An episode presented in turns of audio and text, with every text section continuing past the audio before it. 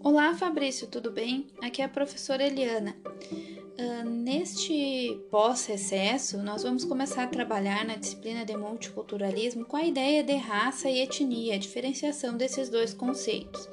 Já de início, eu já te coloco que o conceito de raça ele é muito complexo, uh, então eu trago simplesmente uma conceituação simples uh, para a gente poder entender o porquê que a gente não usa tanto nas nossas colocações, nos nossos estudos da disciplina, a palavra palavra raça e sim etnia.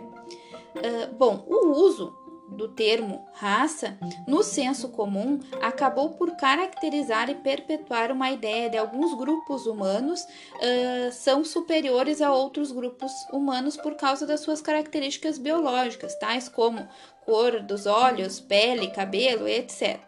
Essas teorias raciais elas começaram a ser utilizadas para justificar uh, no momento em que as nações imperialistas dominavam outras nações. Era uma forma de justificar essa dominação. Com a Segunda Guerra Mundial, uh, começou a dar visibilidade para essa questão do preconceito e do ódio, uma vez uh, que a ameaça nazista impôs esse modo e errado, né, de entender a sociedade, que a sociedade era dividida e que algumas, entre aspas, raças eram superiores a outra, coisa muito uh, errada. Então, a comunidade científica, né, principalmente a, área mais humana, ele começou a não trabalhar mais com o termo raça, uh, entendendo que o termo raça ele está ligado muito a traços biológicos, né? Já o conceito de etnicidade é puramente social. Por que, que é puramente social? Porque a etnicidade ela faz referência a construções culturais determinadas por uma comunidade. Sendo assim, os membros de um grupo étnico eles se enxergam diferentemente de outros grupos a partir dos seus critérios culturais, tais como religião, língua, história, símbolos, entre outros.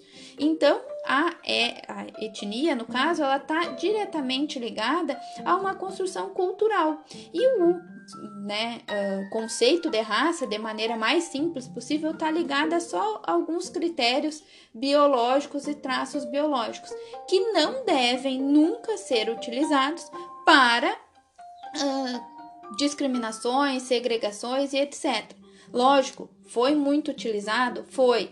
Lógico, tu vai me dizer assim, mas professor, ainda existe o termo racismo? Sim, justamente para uh, criticar e dizer que o racismo não é um ato uh, legal, é um ato uh, criminoso e que não deve ser feito, né? não se deve julgar a pessoa a partir das suas características biológicas certo? Para nós é importante o termo de etnia, por quê? Porque etnia vai além dessas questões dos traços, né? Uh, de no caso, fenotípicos das pessoas, né?